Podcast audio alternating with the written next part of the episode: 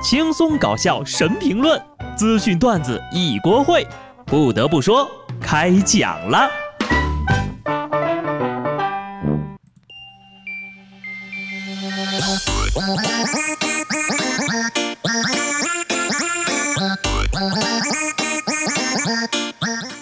Hello，听众朋友们，大家好，这里是有趣的。不得不说，我是机智的小布。上礼拜我过生日。虽然说大家伙儿最近这个短信都用的很少了，但是我过生日那天呢，平时哈在生意上那些有密切往来的国内外顶级大佬，都以公司的名义向我发来了问候，其中就有平安保险、麦当劳、中国移动、支付宝、携程去哪儿、美团外卖，还有京东和淘宝，并且每一家公司都送上了祝福和礼物。各种打折券。秋天已经来了啊，这对我来说呢，绝对不是一个好消息，因为呀，这代表着一年一度的热裤季节快要结束了，妹子们又慢慢的开始准备要捂得严严实实了。所以呀，趁着现在天气还没有转凉，各位小伙子真的要好好上街看看美丽的风景啦，因为剩下的大半年，这些画面。就只能打开电脑的硬盘才能看了。虽然说已经立秋了啊，但是这个气温呢，显然还没有跟上节奏。最近天气炎热，西湖引水玉皇玉处理厂的沉淀池里，每天都能捞出来五百到两千斤的海瓜子儿。专家说了，这个叫做凸鞘基蛤，如果不及时拦住，将会影响西湖的水质。它属于呢软体动物贻贝科。壳儿较薄，重点是它能吃。这条新闻呢，大家只记住最后三个字就行了。它能吃，在我大中国，竟然有吃的东西会泛滥，这怎么能行？中华吃货的尊样呢？吃货们冲啊！拯救西湖就靠你们了。虽然说天气炎热，但是别人家的公司呢，是想尽办法给员工们降温呐。董小姐又又给员工发钱了，格力发布了全员公告，给每位员工发一千块钱的高温补贴，只要是工作满一个月的就发了。而去年的十一月份，格力还给七万员工每人每月加薪一百块。看到没有？这就是董小姐霸道又霸气的地方。话说，什么叫高温补贴呀？你们听说过吗？能吃不能啊？还有下面这位日本的老太太也是非常的霸气。日本一位八十二岁的老奶奶成为了世界上年纪最大的 iPhone App 软件开发员。她六十岁退休学习编程，八十一岁开发出日本第一款给老年人的游戏，并出席了苹果全球开发者大会。中国大妈表示，有空儿一起跳跳广场舞多好。玩什么游戏？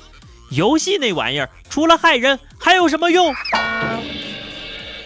老奶奶太励志，这故事告诉我们：只要你想做，什么时候都不晚。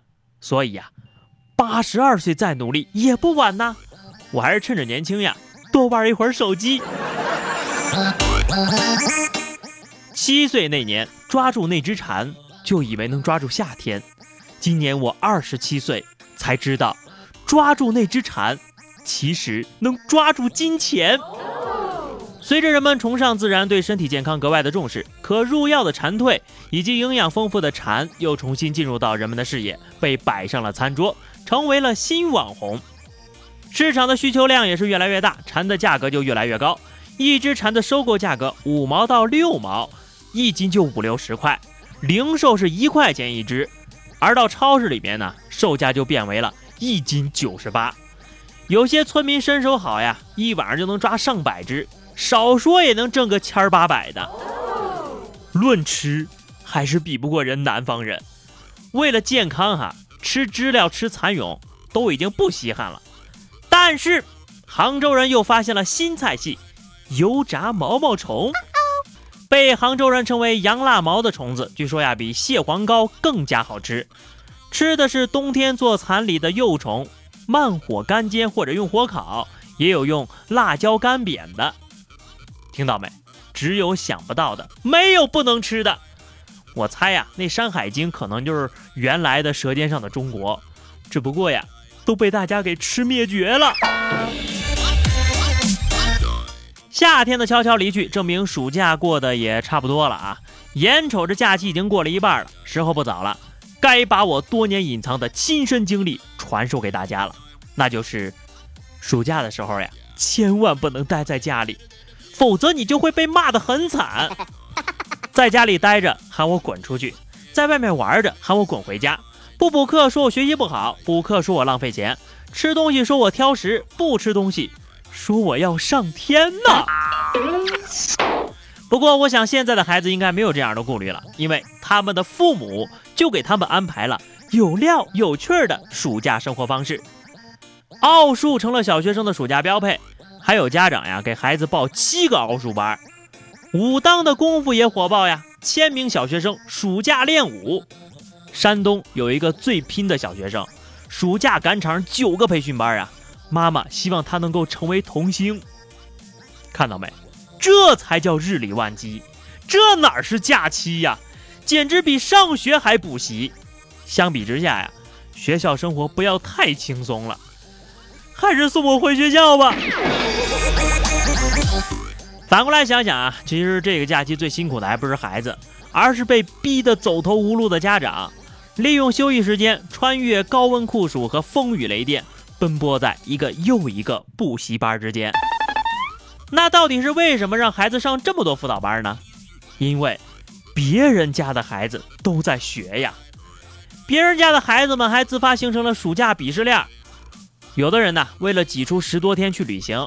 家长们不得不把孩子的各种补习班加大强度，上午奥数，下午游泳、羽毛球、围棋，晚上英语，还得见缝插针练练钢琴。我说这么热的天，大家伙儿又都是亲生的，为什么要彼此伤害？最后呢，我教各位同学一个技能哈，就是可以在两天之内把所有的暑假作业都写完，这样呢，其他时间就可以好好去玩了哈。但是这个技能有一个限制，就是要到暑假的最后两天才会触发。最后呢是话题时间，上期我们聊的是你吃过的黑暗料理。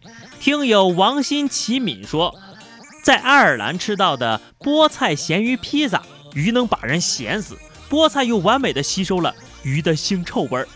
还有英国的 Haggis，用羊的心肝脾肺肾各种内脏，再加上羊的肥肉剁碎了之后呢。再放进羊的胃里，扎成一个球，放在神奇的香料配方汤里煮和炖，不可描述的酸爽呀！你说你跑那么老远去旅游，就是为了给自己吃这么难吃的东西吗？听友李慧说，回到家里肚子饿，没什么吃的，奶奶叫我煮鸡蛋，等我煮好了呢，让我倒点烧酒进去，说就没腥味了。于是我就倒了一大碗，腥味倒是没有了。我顿时觉得呀，天花板都在转，直接倒床就睡了。来，干了这碗白酒鸡蛋。听友小双说，让我糟心的侄女呀，有回说跟我做爱心巧克力，那形状就跟翔似的，还是风油精味的。最主要的是用肉做巧克力心儿的，你见过没？下次呀，给小布寄点，正好小布最近生日，在这里祝小布长命百岁。你要想让我长命百岁，就麻烦寄点人吃的东西吧，谢谢。好的，咱们本期的话题是说说你跟父母之间发生过的奇葩事儿啊，记得在节目下方留言，关注微信公众号或者加入 QQ 群二零六五三二七九二零六五三二七九，来跟小布聊人生吧。下期不得不说，我们不见不散，拜拜。